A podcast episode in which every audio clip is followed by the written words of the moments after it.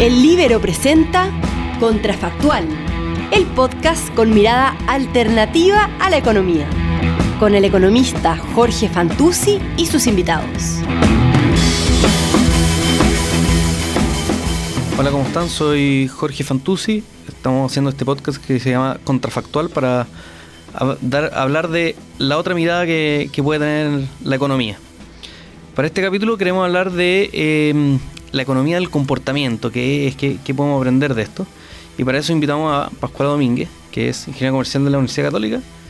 Eh, tiene un magíster en eh, administración, ¿no es cierto? Sí. Un magíster en administración y un magíster en administración pública de Harvard con este, este programa que tiene un enfoque en, en economía del desarrollo, ¿cierto? Internacional. Así, así le dicen.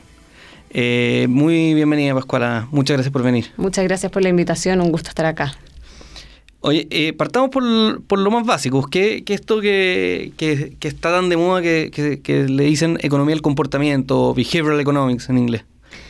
Bueno, la economía del comportamiento es una línea de investigación reciente en economía eh, que no supone que el ser humano opera de manera como plantea el modelo económico racional, o sea, el modelo económico tradicional, perdón, que es como totalmente racional, sino que entiende mejor cómo las personas toman decisiones. Y no esto pensando que el ser humano es irracional, sino que pensando cómo opera realmente esa racionalidad. En este sentido, lo que busca la economía del comportamiento, como dice su nombre, es entender cómo se comportan las personas a la hora de tomar una decisión. Em, Pero eso a mí siempre me, ha bajado una duda con esa definición de la economía del comportamiento, área que no conozco mucho, entonces es normal, digamos, tener muchas dudas. Eh, eh, y es que la economía en general, uno podría quedarse, por ejemplo, en la microeconomía, lo que trata de hacer, como una ciencia social, trata de entender cómo se comporta las personas. Si uno va a economía de la educación, uno, trata de entender cómo los incentivos afectan las decisiones, no sé, pues de inversión en capital humano. O si uno va a economía de la salud, uno trata de entender cómo se organizan los prestadores de salud, no sé, cualquier cosa, pero cómo efectivamente se comportan las personas. Entonces, ¿por qué esta economía del comportamiento tiene como un ingrediente diferente a la, a la, a la micro, si quieres, tradicional? Porque lo que se ha encontrado es que muchas veces este modelo tradicional eh, asume que el ser humano es de una forma que en la práctica no se da tanto como en la teoría. Por ejemplo, el modelo tradicional asume que si el ser humano tiene información disponible, va a tomar la mejor decisión que pueda con esa información que existe. En la práctica, la información puede estar disponible, pero puede ser difícil encontrarla, o puede ser fácil encontrarla y difícil entenderla, o difícil de procesarla. No sé, tú te puedes preguntar por qué una persona, eh, si tiene toda la información sobre planes de salud, no va a elegir el que realmente es mejor y más le permite ahorrar costos y tener los mayores beneficios. Bueno, porque tú mismo debes saber que a la hora de elegir un plan de salud o cualquier otra cosa, como una cuenta de un banco, eh, cualquier plan al que uno se quiera adscribir, la información es tanta que es muy difícil procesar y entender realmente cuál es el más conveniente para mí. Entonces, no es lo mismo que la información esté disponible a que efectivamente el ser humano pueda usar esa información para tomar una mejor decisión. Y así como eso, también hay otras cosas en cómo las personas toman decisiones que el modelo económico puramente tradicional eh, no refleja también la realidad. Pero esto, por ejemplo, yo me acuerdo, yo me acuerdo de, un tema que, yo entiendo que se discute harto en esto en la economía del comportamiento, que son las tasas de descuento hiperbólicas, unos nombres bien, raros, pero que al final es decir, oye, la gente eh, eh, le cuesta más internalizar lo que está muy lejos en el tiempo que lo que está más cerca en, en, el, en, un plazo, ¿no es cierto? Un plazo más cercano.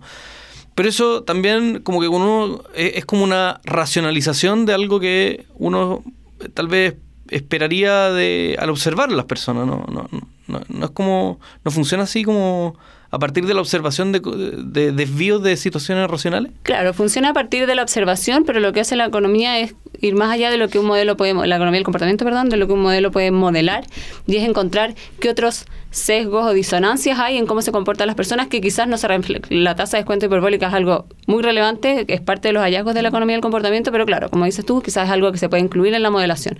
Pero hay otras cosas que afectan el comportamiento que quizás no se, no se esperaban y son quizás muy intuitivas, incluso algunas personas lo encuentran muy obvio que las cosas, las decisiones se toman así, pero que no se habían considerado. Por ejemplo, eh, las normas sociales. Se ha descubierto que cuando a una persona le hablan eh, enfatizando una norma social o enfatizando lo que hacen otras personas, llama mucho más a la acción que si yo simplemente te hago el mismo llamado eh, apelando a qué es lo que tú debes hacer.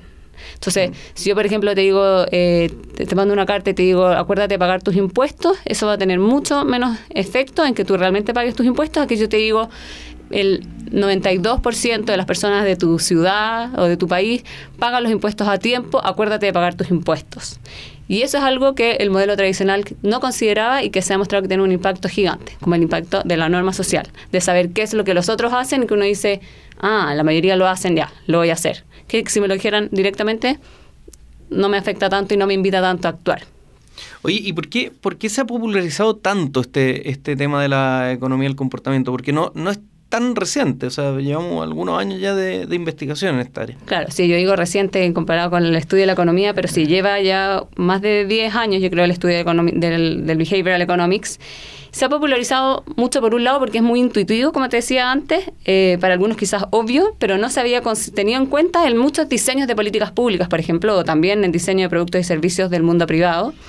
Eh, por un lado por eso, porque no se había tenido en cuenta y se, ha visto que, tiene un gran impacto, porque da respuesta también a incógnitas que no se comprendían, esto dado que abarca variables que antes no se tomaban en cuenta, como el comportamiento de las personas in situ, lo que te digo de qué hago yo en el momento en que estoy ahí tomando una decisión. Em, por ejemplo, en Alemania y Australia, por ponerte un ejemplo, tienen, son países que tú dirías que son relativamente similares, del mismo continente, en niveles de ingresos también parecidos, pero tienen tasa de donación de órganos de 12 y 99% respectivamente.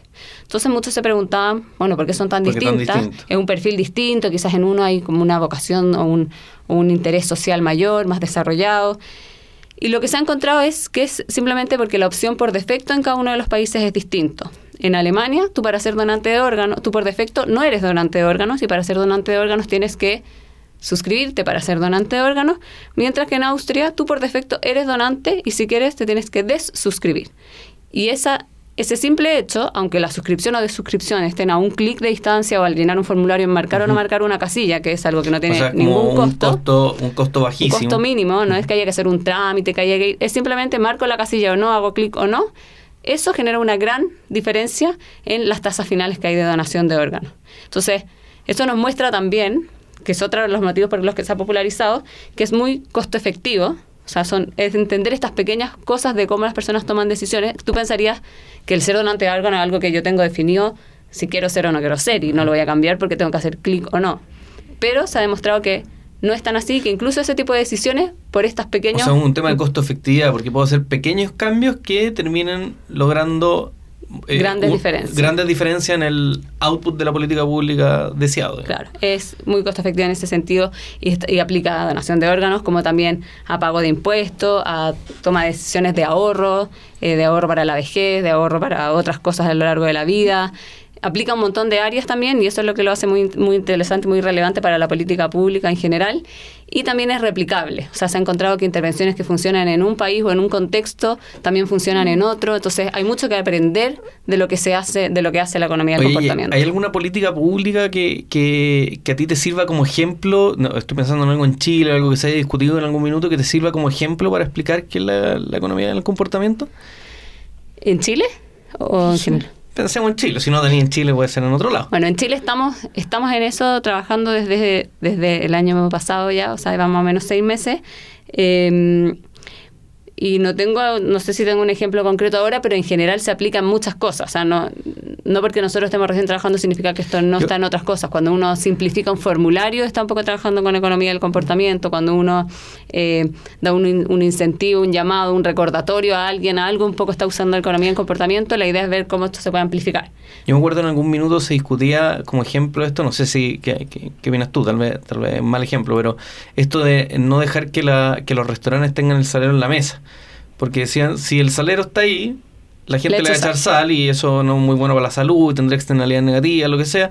Pero ya por, por el solo hecho de tener que pedirla, puede ser que se reduzca el consumo de sal de la gente que sale a comer afuera. eso es totalmente relacionado con lo que es la economía del comportamiento, que es lo que se llama en inglés un nudge, en español la traducción es como un empujoncito, un pequeño empujón de para invitar o llamar o llevar a las personas a hacer una cosa. Entonces, el no tener la sal a mano eh, puede hacer que las personas consuman menos sal eh, o el tener a mano otras cosas puede hacer que las personas tomen otras acciones.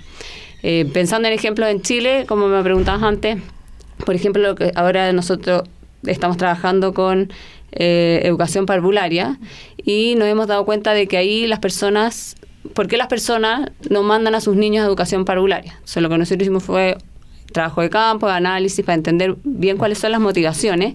Y nos dimos cuenta de que hay dos razones por las que las personas no mandan a sus niños a educación parvularia. Uno, por desconocimiento de los beneficios que tiene, como no los creen o no lo saben, creen que no importa si lo dejo en mi casa, lo cuida mi, mi mamá, mi vecina.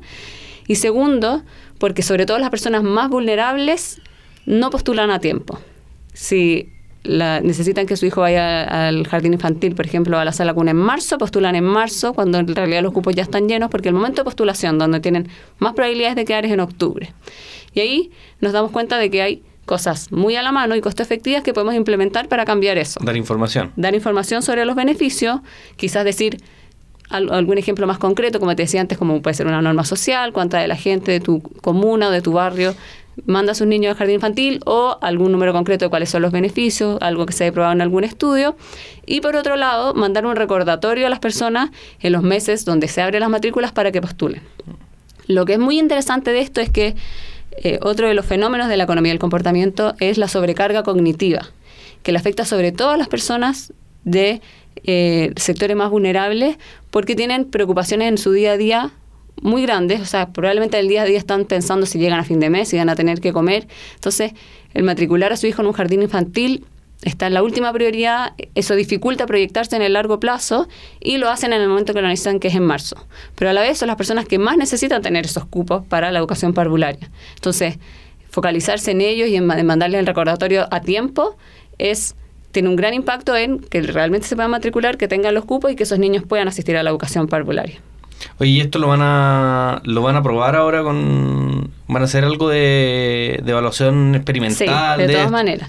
O sea, lo que hace la economía del comportamiento de la unidad es, eh, que estamos trabajando... Ahí te voy a preguntar un poco más para que nos cuentes de la, unidad, pero... Eh, no es solamente economía, sino que tiene toda una metodología de trabajo de campo, de eh, investigación también de escritorio, de entender qué cosas se han hecho en otras partes, de entender cuáles son las motivaciones de las personas, las restricciones, los sesgos, y en base a eso también hay una metodología para diseñar, por lo cual la intervención más adecuada, de que estas son las cosas que identificamos en el campo. Se diseña una intervención, se aplica y siempre se evalúa. O sea, lo que tiene también este tipo de unidades, como un, sello importante que tienen, es que todo lo que se hace se evalúa experimentalmente para tener claridad de si tiene un impacto o no. Acá, por ejemplo, le van a mandar información, no sé con qué medio, no sé, celular o mail o lo que sea, directamente a familias que seleccionadas aleatoriamente, algo así, para después comparar con las que no recibieron la información y ver si matriculan antes. Claro, vamos a usar información del registro social de hogares del Ministerio de Desarrollo Social para identificar a las familias más vulnerables y mandarle a una muestra de esas familias el mensaje. Vamos a evaluar si eso tiene un impacto y solo si tiene un impacto se escala, porque también no queremos estar haciendo intervenciones que por muy bajo costo que tengan, igual tienen un costo y que al final uno tampoco puede canibalizar como el mercado de información y de mensajes si no tienen un impacto. Entonces vemos si tienen un impacto en un piloto, no con todo el país, no con toda la población. Si tiene un impacto, esto se escala y se establece más formalmente, quizás como una política. Oye, eh, me estás adelantando que esto, este trabajo que, que, tú estás haciendo está dentro del contexto de, una agencia nueva, no sé si es el, una unidad. Una unidad. Eh, dentro del, del, gobierno que se llama EPIC, ¿no es cierto? ¿Qué, qué es EPIC? ¿Cuál es el mandato? ¿Qué, qué, qué hacen? EPIC es la unidad de Economía, Psicología e Investigación del Comportamiento, eh, eso se refiere a la sigla, y trabaja a nivel transversal en distintas entidades gubernamentales incorporando los principios de la economía del comportamiento pero lo relevante también es que es interdisciplinario, o sea, no solamente es economía, sino que también incluye eh, estudios de psicología, de antropología, y eso es fundamental en el trabajo que hacemos. Y por eso es como la pregunta que me hacía antes de por qué esto no es economía nomás, porque va un poco más allá de la economía, incluyendo otras disciplinas. Nosotros somos un equipo interdisciplinario y que usamos, como te decía, esta metodología de entender los sesgos, necesidades y motivaciones de las personas para diseñar intervenciones que puedan mejorar la toma de decisiones. Eso como muy a grandes rasgos. Oye, bueno, y este proyecto entonces tiene uno de, el de educación parvularia, entender las razones por las que las familias no matriculan a su hijo en, educación preescolar. ¿Qué otros proyectos tienen, tienen andando o tienen en mente? Estamos trabajando también en un proyecto de turismo sustentable. Eh, porque nos dimos cuenta de que hay un gran gasto de los hoteles en agua por el lavado de toallas que hacen cada día. Eh, un hotel promedio, si es que si es que todos sus huéspedes reutilizaran las toallas, podría llenar la piscina del hotel con el ahorro de un día de lavado de toallas.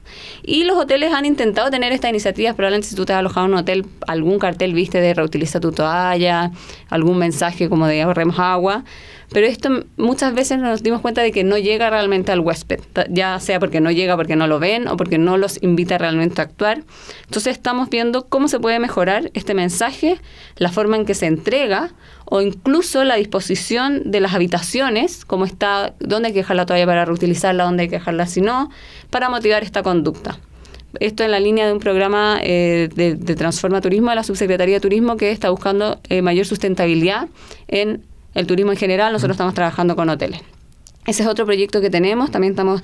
Pero esto entonces lo que van a hacer es que van a probar distintos tipos de mensajes que enfocado lo mismo para después testearlo. Claro, lo que hicimos fue primero hacer un, como te decía, como harto trabajo de campo de entender cómo está dispuesta la habitación, cuál es el mensaje que actualmente tiene el hotel con que estamos trabajando, porque hay mensajes hoy día en los hoteles. claro. Eh, cuál es, por qué las personas toman la decisión que toman, la reutilizan o no la reutilizan. Pero la intervención probablemente tal va a ser solo respecto del mensaje, o sea, como... No. No necesariamente. Ahí, bueno, te puedo contar un poco más, espero que no te alojes tú en, los hoteles de la muestra, pero... Nadie los que están escuchando. Tiene una parte con el mensaje, como con qué digo, cómo lo digo, dónde lo pongo también, porque, no sé, si está arriba de la cama, yo voy a abrir la cama, lo voy a tirar al suelo, al velador, con suerte, pero quizás no lo voy a leer.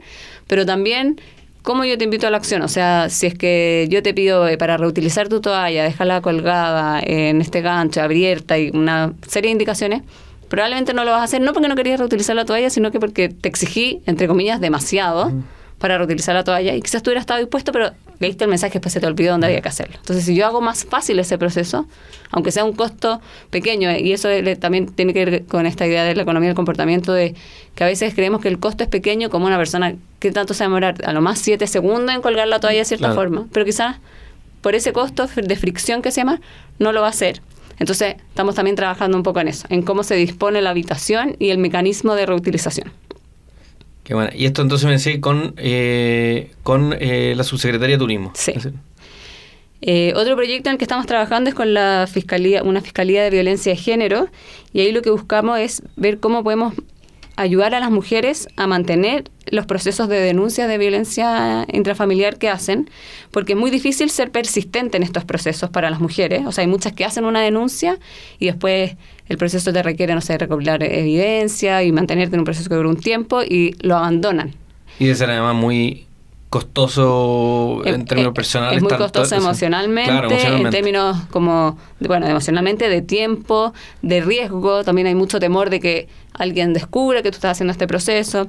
Entonces estamos viendo cómo se puede generar una red de apoyo o pequeños empujoncitos, como te decía, estos nudges, como se le llaman en inglés, en este proceso, que pueden ser un llamado telefónico durante el proceso a las personas, un recordatorio cuando hay una etapa que tengan que cumplir o algún documento que tengan que entregar, quizás incluso una actualización del estado del proceso. Muchas como quizás no saben en qué está, pasó un mes y dicen ya, fue y, no, y, lo voy a dejar hasta acá o se les olvida, lo dejan pasar. Entonces, actualizar a, las personas de en qué está el proceso, qué qué ha pasado ya y qué queda por venir, puede ayudar a mantenerlas en este proceso, ya que lleguen, lleguen al final las denuncias. Ese es otro proyecto en el que estamos trabajando ahora. Oye, y bueno, tú ya explicaste que esto es un equipo multidisciplinario, por lo que veo además es eh, multisectorial, ¿no es cierto? O sea, eh, Absolutamente. o sea, turismo, aquí violencia, violencia contra la mujer, educación parvularia, ¿qué otras cosas pueden entrar eh, dentro, de este, dentro de este esquema como de análisis e implementación? O sea, yo te diría que básicamente cualquier política pública o sector que se relacione con personas, con personas que toman decisiones. Eh, incluso a ti o a mí nos, tiene que haber pasado Y yo puedo pensar en ejemplos personales donde, no sé, no me he desuscrito de, de una revista en que estaba suscrita, aunque sé que no, no, la leo y que me cobran todos los meses, pero no me doy el tiempo de hacer el trámite para desuscribirme. Y quizás tú puedes pensar en algo que te haya pasado similar con, con un plan que tengas. Y no lo hago porque lo dejo pasar, porque lo dejo para el día siguiente, quizás porque cada mes no me cobran tanto entonces, nunca es urgente hacerlo. Alguna vez lo voy a querer leer de nuevo. Claro, quizá alguna vez lo voy a leer o me van a cobrar este mes, pero filo, el otro mes lo hago. Y al final no lo hago y quizás en un año, si me hubieran dicho el día uno, en un año te voy a cobrar hoy día lo del año, quizás ahí me suscribo al tiro, pero como me cobran un poquito para cada mes, lo dejo pasar. Y esos son ejemplos que nos han pasado probablemente a ti, a mí y a todos. En esa línea, por ejemplo, tenemos también un proyecto con el CERNAC relacionado con los créditos hipotecarios, donde buscamos incentivar a las personas a refinanciar sus créditos cuando han bajado las tasas. Y eso ha pasado Ese fue un tema que estuvo mucho más hace poco. Se ahora poco. Fue tan evidente la baja de tasas que mucha gente lo hizo. Yo creo que también no solo porque fue muy alta, muy, grande la baja de las tasas, sino que porque se popularizó. Entonces otros lo estaban haciendo y yo lo hacía. lamentándose, diciendo por qué no refinanciar las claro, Bueno, ahora que volvieron a subir, sí.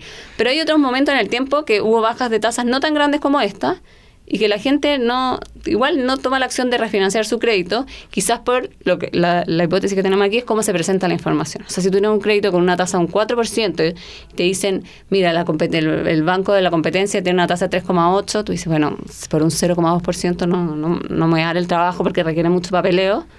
Pero en realidad quizás, si te dijeran, ese 0,2% implica X miles o millones de pesos, de todas maneras lo vas a hacer. Solo que cuando uno lo ve en porcentaje y no en pesos, la invitación a la acción es distinta. Oye, un tema parecido es el tema de la competencia entre la AFP, el, tema de, del costo de cambio. Me acuerdo que Gastón Illán hizo un trabajo hace todo tiempo estimando este costo de cambio y viendo que a la gente como que o no tenía la información, no le da lata cambiarse y por eso se perdía como la, es exactamente la posibilidad de menores comisiones y cosas así. claro, y probablemente porque te muestran la rentabilidad en porcentaje y tú dices, la, la mía rentó eh, 5% y la, o 5 en un buen caso, y la otra 5,1 y digo, bueno, no importa, no es tanto, pero quizás eso en pesos es un montón. Y tal vez un clic de, Claro, entonces es, entre eso, entre cómo te muestran la información y qué tanto tú puedes como transformar esa información en realmente entender de cuánta plata estás hablando y también cuáles son los que se llaman costos de fricción. O sea, un trámite largo que quizá igual vale la pena, por muy largo que sea, porque el, el beneficio es mayor que el costo,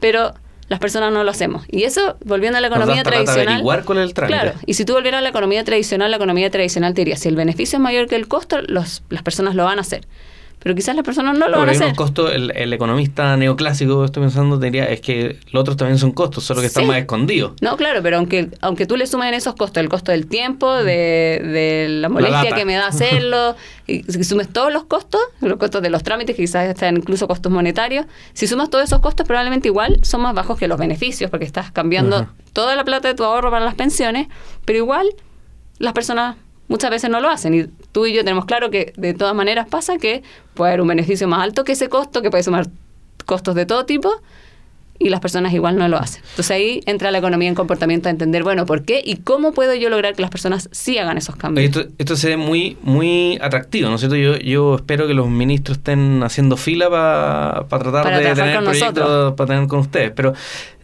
pero se me ocurre, esto me imagino que lo han hecho en otras partes, ¿no? ¿O esto es innovación chilena? Ah, no, lo han hecho... Lo han hecho en otras partes. Hoy en día existen más de 200 nudge units, que es como el nombre el nombre fancy, claro, eh, o unidades de, de, economía conductual o de ciencias del comportamiento a lo largo del mundo. Agencias gubernamentales. Algunas son gubernamentales, otras son como ministeriales. No, no, ministeriales. Ah. Por ejemplo, en Perú hay una en el Ministerio de Educación específicamente.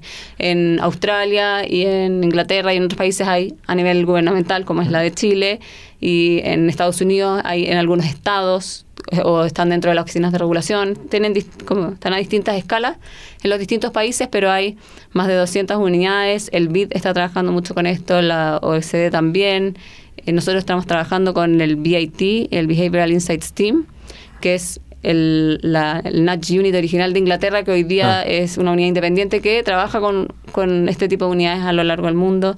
Algo que se ha popularizado mucho, por lo que te digo, esto que tiene gran potencial en distintas áreas a bajo costo. ¿Y, ya se conocen resultados de esta otra agencia? ¿Hace cuánto tiempo llevan? Eh, la más antigua es la de Inglaterra, que tiene... Que ya está asesorando otra. Claro, que ya está asesorando otra y tiene 10 años. Eh, ahí te invito a leerte el libro The Nudge Unit, que es el libro que escribió David Halpern, eh, sobre cómo nació esta unidad. Habla como de los desafíos, desde los desafíos políticos y administrativos, burocráticos de instaurar algo así, como también de los proyectos específicos que hicieron. Eso mismo, lo mismo libro lo te toca mismo, a ti. Por suerte me lo leí antes, porque si no no hubiéramos superado las barreras hasta el momento. Eh, pero ese libro es bien interesante porque cuenta las dos cosas. Y de ahí hemos sacado también muchas ideas de dónde ir explorando. O sea, lo bueno también es que hay un largo camino recorrido por otros que nosotros, del que nosotros estamos sacando provecho para ver dónde tiene más sentido actuar. Eh, ¿Cuál es la, última pregunta antes de que nos despidamos? Esto eh, me parece muy atractivo, ¿no es cierto?, como metodología, como tema, como las posibilidades que abre. y mi pregunta es, ¿existe algo, tienen pensado, existe ya alguna forma de involucrar a las personas que no trabajan en el gobierno y que pueden tener ejemplos de, de, políticas públicas que se podrían evaluar con este sistema? No sé, estoy pensando, a mí me gusta mucho la libre competencia, entonces buscar alguna forma de eh, dar a conocer, no sé, eh, algo de información para que la gente no se coluda. No sé, estoy inventando ahora. Eh, y entonces que tenga alguna forma de proponérselo usted, eh, lo que se me ocurra a mí o a cualquier otro que no trabaje en el Hoy día no tenemos ni un canal formal, así como que yo te diga un link, una plataforma, pero sí somos una unidad naciente y estamos súper abiertos a recibir ideas, así que eh, feliz que se pongan en contacto con nosotros, nos pueden encontrar en, en LinkedIn, me pueden contactar a mí y estamos súper abiertos a recibir ideas de todas maneras. Entonces todos los que están escuchando que se pongan a pensar en en, proyectos. Y de verdad... me imagino que además muchos académicos deben estar súper interesados en tal vez participar con usted en evaluaciones. Sí, estamos, estado en conversaciones con académicos ah. para que apoyen la parte de la evaluación o para que incluso den, ideas de cosas de su interés. Hay académicos que hacen este tipo de cosas para la academia, para escribir papers, y de ahí hay cosas que podemos sacar. A nosotros nos interesa más que lo académico, también lo implementa, lo más práctico. Entonces, eh, hay que alinear intereses ahí, em, pero lo que te decía es que esto también tiene mucho que ver con la creatividad, con entender cómo yo puedo hacer este, este nacho, este empujón que sea efectivo. Y así que por eso estamos también abiertos a recibir ideas de quien las tenga y de quien conozca. Hay que entender también bien el mercado y a las personas para diseñar estas ideas. No son ideas que se hagan desde el escritorio, eso es algo que te he dicho harto que hacemos trabajo de campo porque sabemos que las políticas públicas no se deben hacer desde el escritorio, sino que desde entender a las personas, entender por qué y cómo toman las decisiones y feliz de, tener ideas también de las mismas personas que toman las decisiones sobre cómo podríamos eh, mejorar el acercamiento que tienen las políticas públicas a ellos. Excelente. Oye, Oscuala, muchas gracias. Gracias a ti. Esto fue Contrafactual, este podcast que hacemos para darle otra mirada a la economía. Muchas gracias.